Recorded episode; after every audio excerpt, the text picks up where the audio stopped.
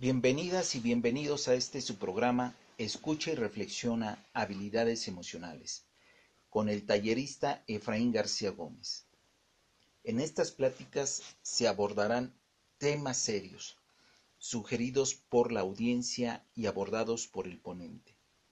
El propósito de estas charlas virtuales es lograr conectarse el uno con el otro, al mismo tiempo, en el mismo nivel.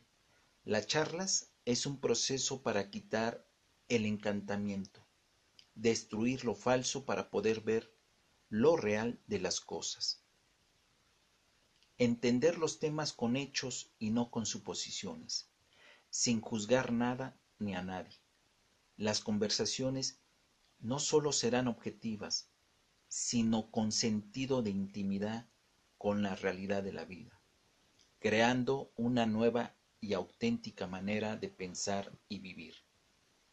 Se tratará de comprender no de manera intelectual, teórica, sino de una forma real cuáles son las necesidades urgentes de la vida, de qué manera puede uno resolver los profundos problemas que dañan a todo ser humano. Lo que se busca es comprender los hechos reales, los problemas humanos de la vida cotidiana del dolor que experimenta la mayoría de la gente, la ansiedad, el miedo, las esperanzas y desesperanzas. Para que la comunicación sea directa y clara, se debe poner mucha atención no solo a las palabras que se escuchen. Hay que utilizar las palabras como si fueran un espejo para observarse a sí mismos.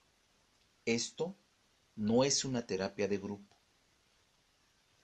¿Han notado que vivimos en una época en donde la comunicación entre personas es fría, de desencanto, de indiferencia, donde la gente no tiene demasiadas esperanzas, ni grandes sueños, ni grandes proyectos, que estamos en una época donde priva el egoísmo, el individualismo y la apatía?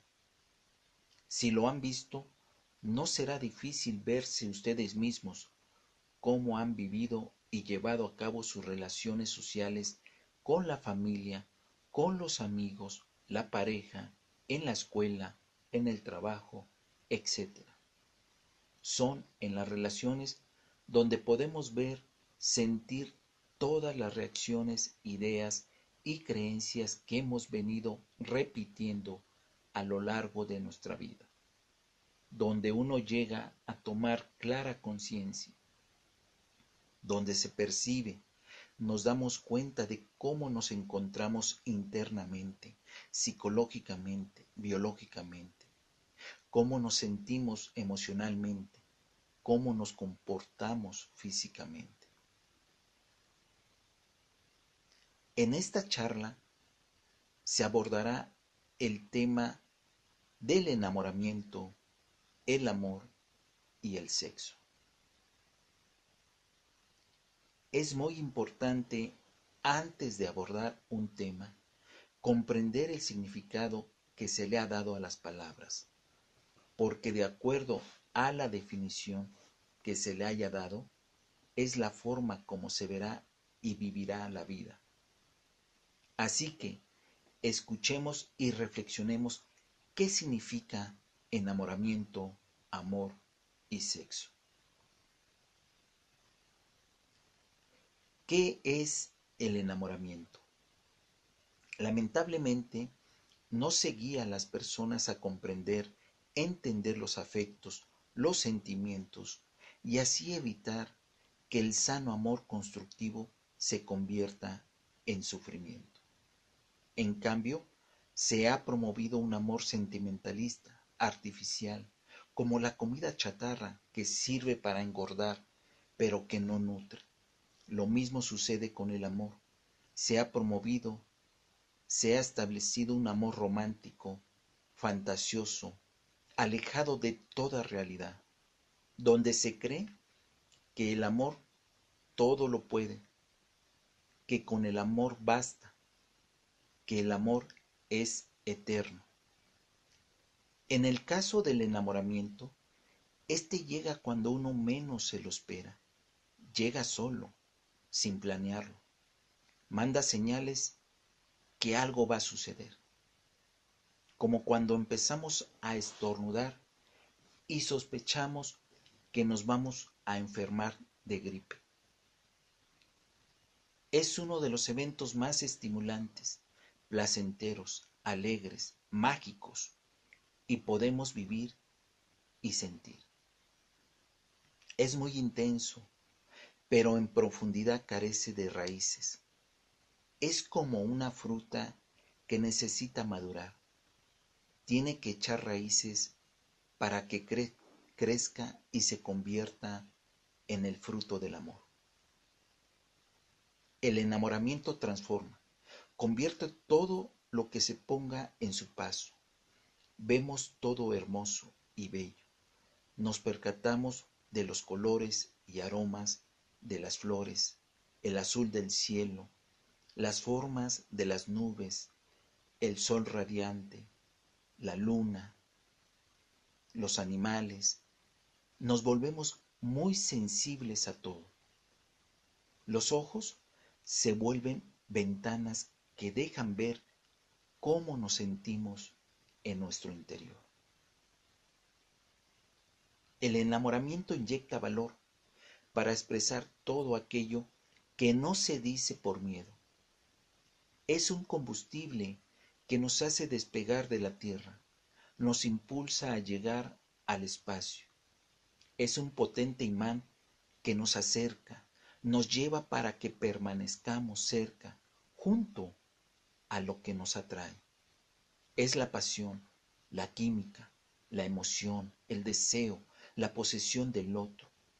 Es una parte del amor, pero aún no es amor.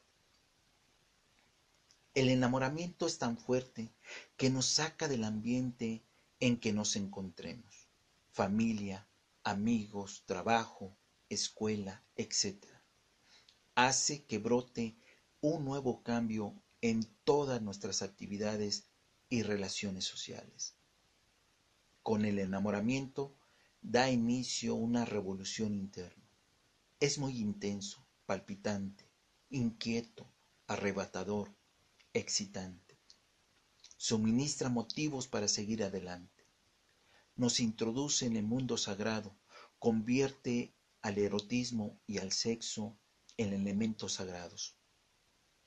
Cuanto más se tiene sexo, más deseamos hacerlo.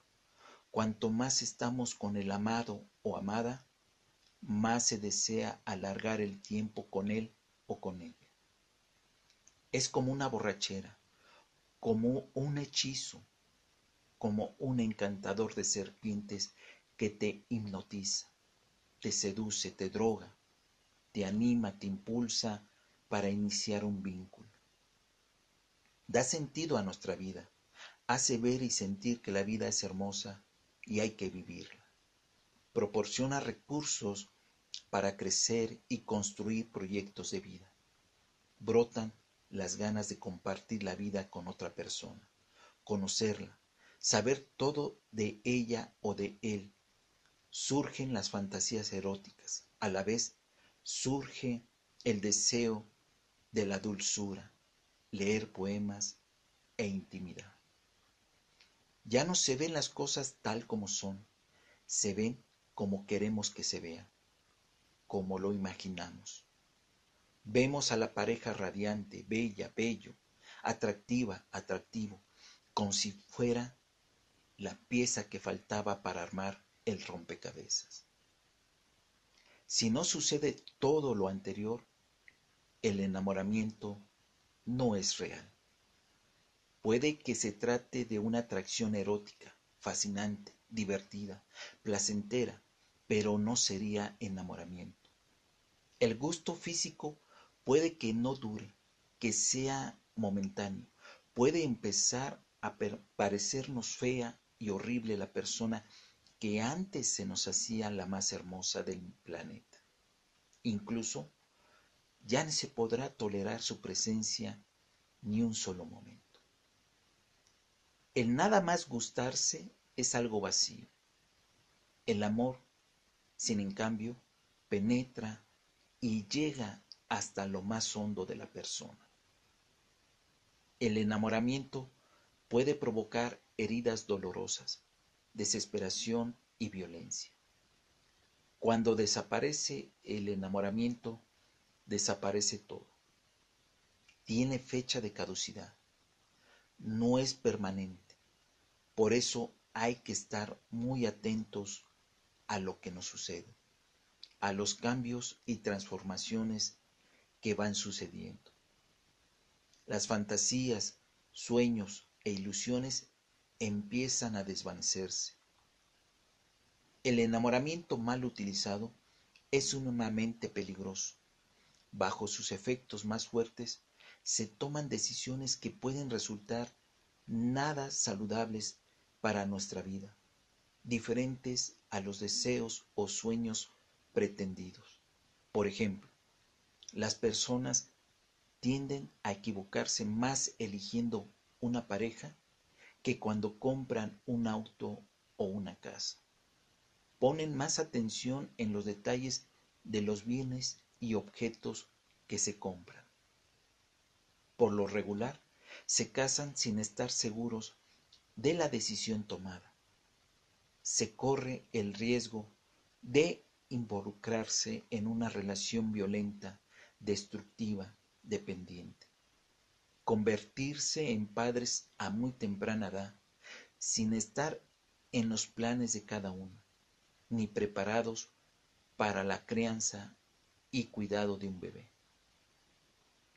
Se debe ser muy realista y cuidadoso en el momento de tomar decisiones y más si son decisiones donde está en juego nuestra integridad física, emocional, profesional, de crecimiento humano.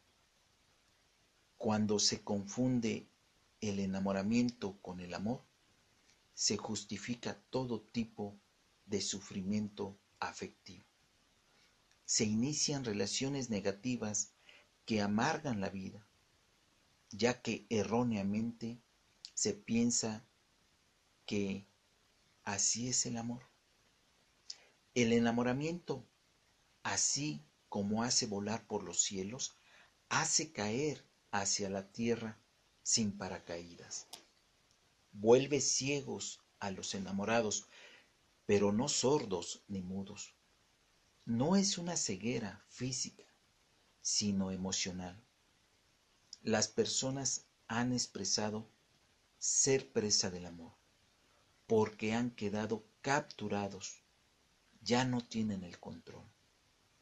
Hay gente que descuida su aspecto físico porque se sienten seguros estando cubiertos bajo el manto protector del amor.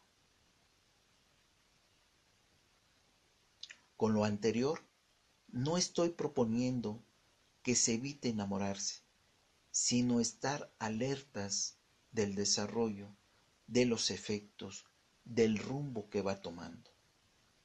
Como dice el dicho popular, un ojo al gato y otro al garabato.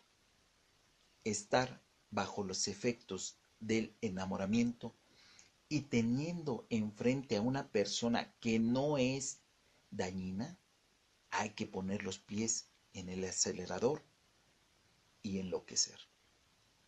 Hay que reconocer la importancia que el enamoramiento tiene como combustible, como catapulta, como trampolín, permitiendo el despegue de una serie de acciones e iniciativas para conocer nuestros sentimientos y emociones.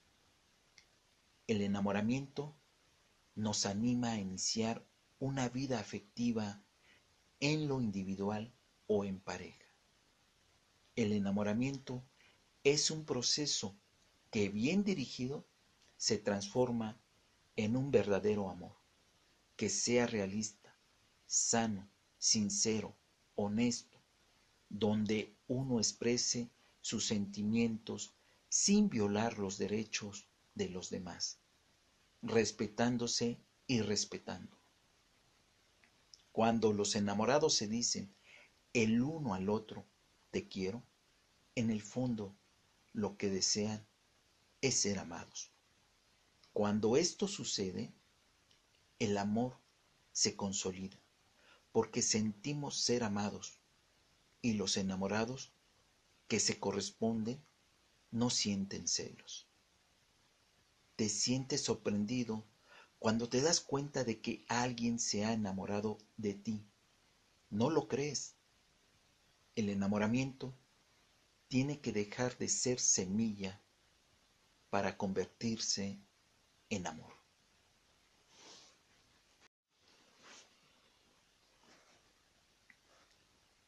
Escuchemos y reflexionemos qué es el amor. Cuando nos disponemos a investigar lo que es el amor, debemos estar muy alerta de lo que nos inculcaron desde pequeños la información que nos transmitieron o heredaron, ya que de ahí hemos basado lo que representa y significa el amor. Constantemente las personas en diferentes épocas se preguntan qué es el amor. Durante miles de años las personas se han limitado a hablar y hablar del amor se han realizado grandes conferencias, se han cantado canciones, himnos sobre el amor. Se ha escuchado a muchas opiniones de especialistas, líderes religiosos, maestros, se han escrito libros y aún así no hay lugar para el amor en la vida de las personas,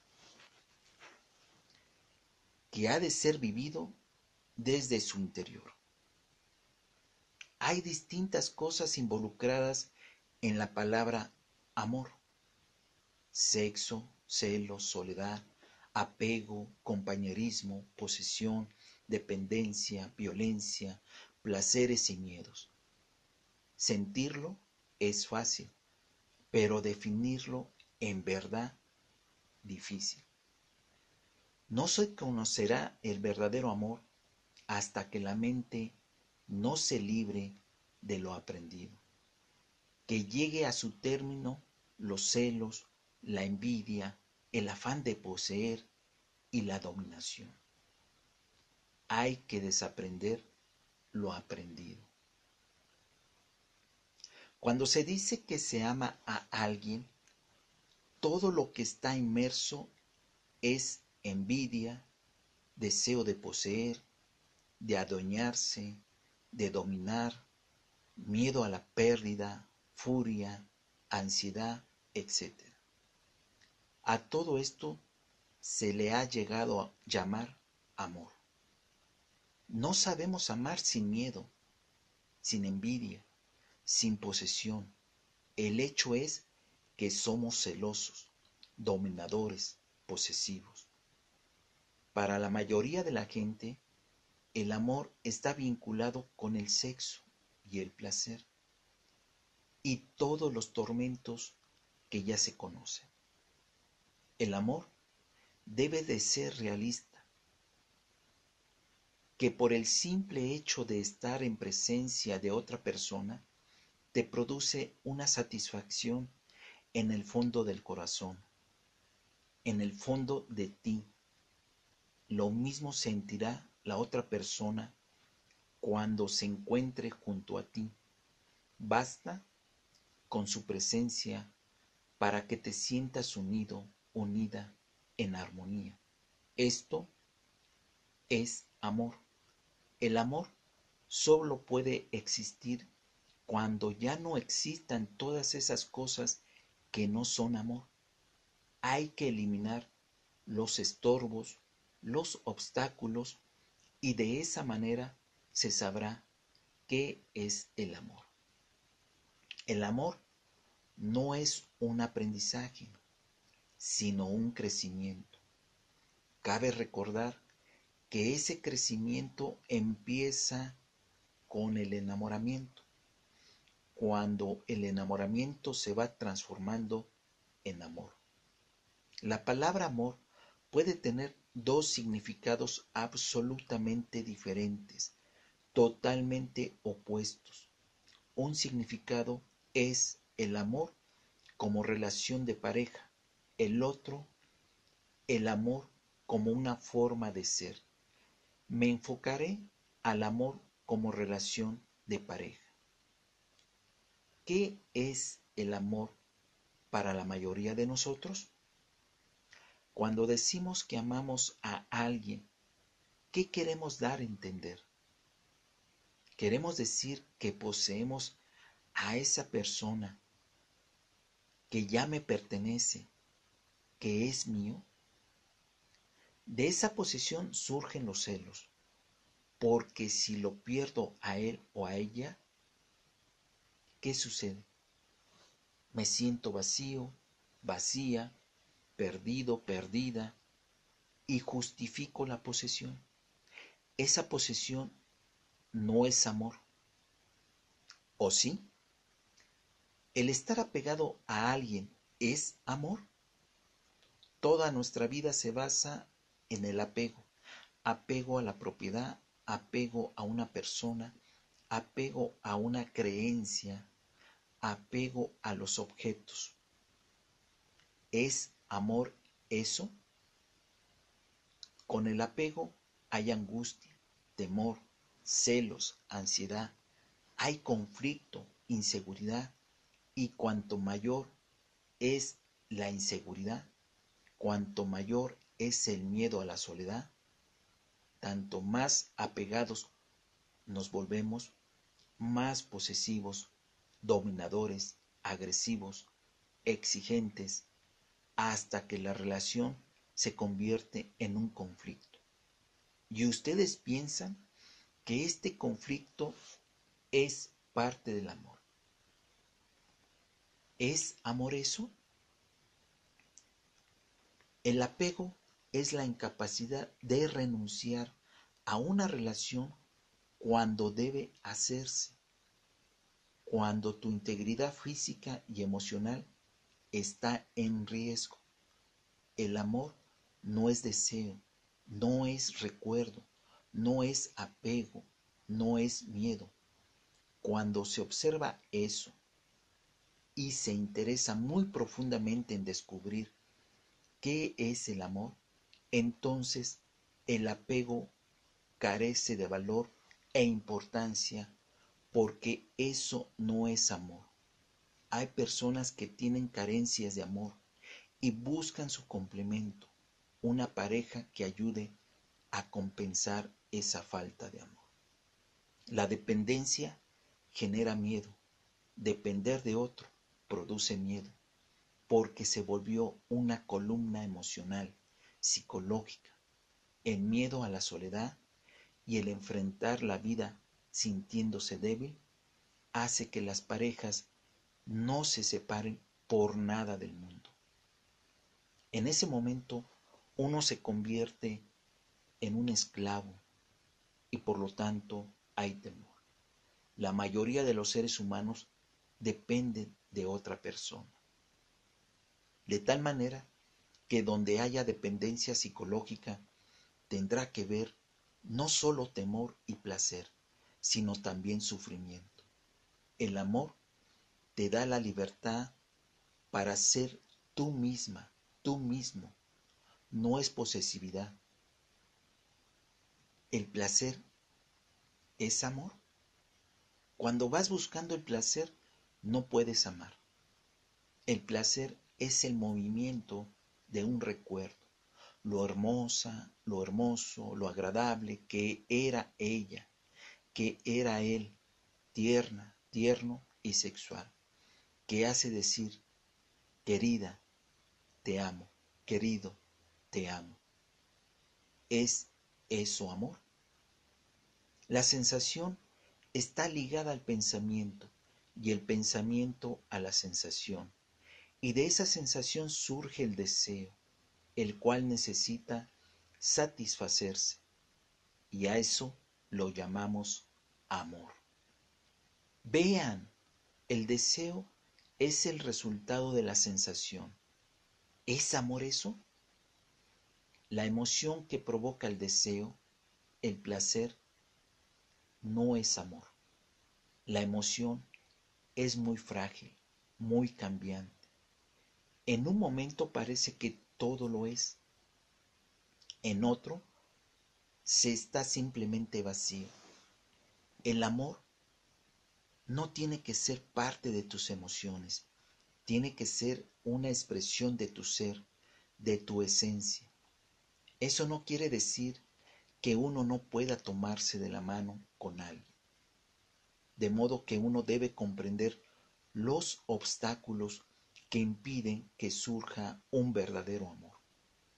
El amor no es sensación, no es placer, no son celos, no es posesión, no es apego ni deseos, no es tener expectativas. En vez de volverse compañeros de viaje en busca del amor, de la belleza y la verdad, se pierde el tiempo con peleas y celos. La cultura, las costumbres, las creencias han enseñado que si no hay sufrimiento, no hay amor. Este tipo de manifestaciones tiende a convertirse en esclavitud porque hay expectativas, hay exigencias, hay fracasos y un esfuerzo constante por dominar, volviéndose una lucha de poder por ver quién domina a quién. Se sufre porque no somos amados.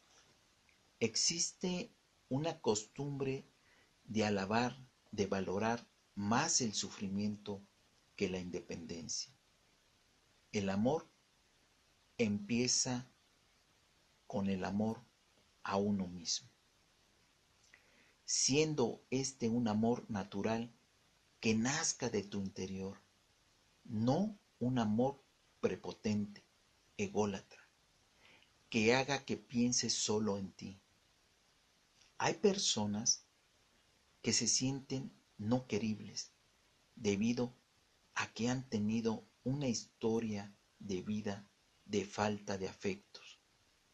Desde la infancia no se han sentido amados por sus padres y lo que buscarán es ese afecto. Buscarán a una persona que les diga todo aquello que no han escuchado. Que eres bonita, que eres bonito, inteligente, que te quiere mucho, se enamorarán y lo confundirán con amor. Va a ser un amor que nazca de la carencia afectiva. Y dirán, al fin encontré a alguien que me amó. Se sentirán honrados de que los amen. El amor es sólo posible cuando hay una profunda aceptación de uno mismo, del otro. La aceptación es la tierra donde crece y florece el amor. El matrimonio no destruye el amor. Quienes destruyen el amor son las personas que no saben amar. El matrimonio se convierte en una tremenda oportunidad de crecer en el amor. El matrimonio es para cosas más profundas, para la intimidad, para planes en común, para hacer cosas que no puedes hacer tú sola o tú solo, que deben realizarse juntos, que necesitan estar estrechamente unidos en una intimidad profunda.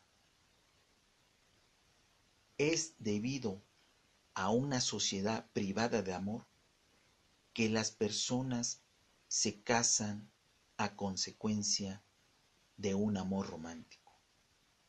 El amor es relacionarse, es una continua convivencia, un continuo compartir, un continuo celebrar, tratando en penetrar profundamente en el reino de los sentimientos interiores, en los profundos espacios íntimos de la persona amada, haciendo muchas cosas, sobre todo tratar de que no se acaben las cosas buenas que uno tiene con la pareja.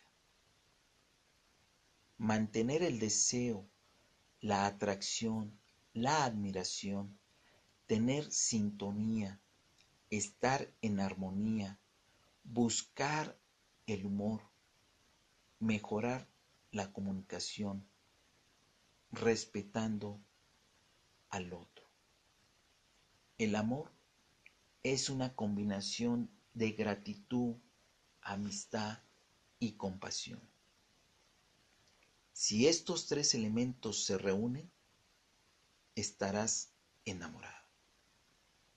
El amor no es rutina, es algo dichoso, creativo, nuevo. Siempre estar empezando, estar continuamente tratando de conocer a alguien que no terminas de conocer. Continuamente se están presentando. Siguen descubriendo las diferentes facetas de la personalidad y esencia de cada uno. Cada persona es un misterio tan infinito, inagotable, que no se puede dar una receta ni decir, ya la he conocido, ya lo he conocido. El amor no es seguridad, es una construcción permanente donde se mezcla cantidades fuertes y grandes de amor. El amor es compartir la alegría. Si te encuentras con una relación que te sientas bien, estés libre, donde celebras y compartes, disfrútala, pero no dependas de ella. No te conviertas en esclavo. No te vuelvas adicto a ella, porque puedes también ser feliz sin la relación. El amor es capaz de dar libertad. Si no da libertad, entonces es otra cosa, menos amor. Esa es la alegría del amor, la exploración del interior. No hay amor cuando no hay un verdadero respeto. El amor, si existe, irá aumentando cada vez más.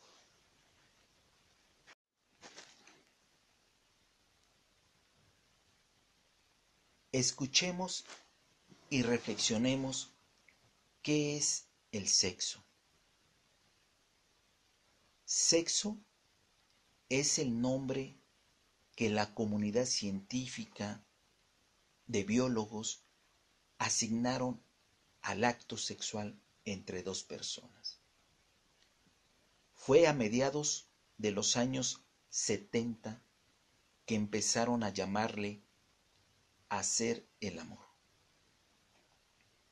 A ciertos sectores de la sociedad le desagradaba, incomodaba enterarse de que el sexo podría practicarse sin tener ningún vínculo con los sentimientos, en especial con el amor.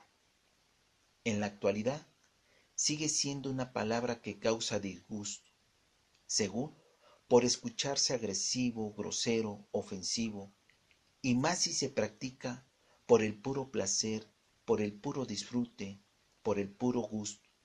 Aún así, no hay nada de malo en ello, ni en las palabras sexo, es sólo una palabra. Pero cuando se le reprime anormalmente, se tendrá una sexualidad enferma. Desde el punto de vista fisiológico, orgánico, el sexo crea los cimientos biológicos para que la vida exista, para que continúe dando vida a otro ser humano. Es un medio, es un hecho biológico. El sexo sirve para dos cosas fundamentales. Para reproducir, engendrar hijos y para el placer, para dar, recibir, sentir toda una descarga de energías que hacen vibrar el cuerpo, llegando a cumbres muy altas. A lo largo del tiempo, el sexo ha tenido que ver más con la reproducción que con el disfrute, que con el placer y la alegría. Todo lo que se ha pensado, imaginado, dicho sobre el sexo proviene de las creencias, ideas que se han depositado en la mente durante el paso de la vida. Cuando no hay amor, solo nos queda una cosa, el placer y ese placer es el sexo. El sexo sin amor es desdichado. Por eso, ten cuidado. No pienses que el sexo es amor o te decepcionarás. Ser humano significa ser sexual. El sexo es un instinto más en las personas, un impulso automático como el comer o el respirar. El sexo o hacer el amor ocupa un lugar destacado en la vida humana. Cuando fuimos concebidos por nuestros padres, sus energías sexuales, sus cuerpos, se estaban encontrando y fusionando con el otro. Fuimos concebidos en un profundo acto sexual. Todo el cuerpo es sexual está compuesto de células sexuales. Una vez que aceptes esto profundamente, sin negación, cuando consideres el sexo como algo natural, entonces lo vivirás. Conoce al sexo, recórrelo conscientemente durante el acto sexual. No luches contra el sexo. No puedes luchar contra la naturaleza. Eres parte de ella. Debes de tener una actitud amistosa, simpatizar con el sexo. Es el diálogo más profundo que puedes establecer con la naturaleza. Pero si se observa el sexo con más profundidad, con el corazón, cuando digo con el corazón, no me refiero al corazón que bombea la sangre, sino al centro mismo de nuestro ser, de nuestra esencia, con todo aquello con lo que nacemos. Si lo vemos y sentimos sin ningún prejuicio, sin ninguna prohibición, sin ninguna culpabilidad, el sexo es una actividad que nos da la naturaleza. Es realmente maravilloso, es increíble. El acto sexual no es realmente un diálogo entre una mujer y un hombre. Es un diálogo del hombre con la naturaleza a través de la mujer y de la mujer con la naturaleza a través del hombre. El sexo tiene que convertirse en algo más profundo, convertirse en amor, donde deben de estar reunidos la pasión la amistad, la ternura y la compasión. Aquí es donde se da un sexo más tranquilo, un sexo donde también se puede hablar. No es un sexo desesperado, no es la testosterona alborotada. Una de las cosas más importantes de la vida es el amor. Pero lo que llamamos amor está asociado con el sexo. Da la impresión de que todo gira alrededor del sexo. El sexo está bien en un contexto amoroso como parte del amor. Por lo tanto, sexo y amor no son lo mismo.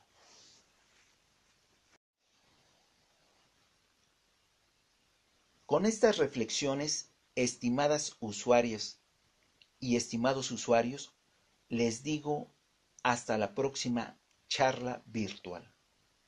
Recuerden que cada semana podrán escuchar distintos audios con diferentes temas. Los invito a que no dejen de visitar las redes sociales de Pilares, de habilidades emocionales. En ellas encontrarán actividades para sentirse bien y verse bien, talleres que ayudarán a ver y vivir la vida en armonía. Y recuerden, quédense en casa. Si salen de casa, no se les olvide llevar el cubrebocas y mantener la sana distancia.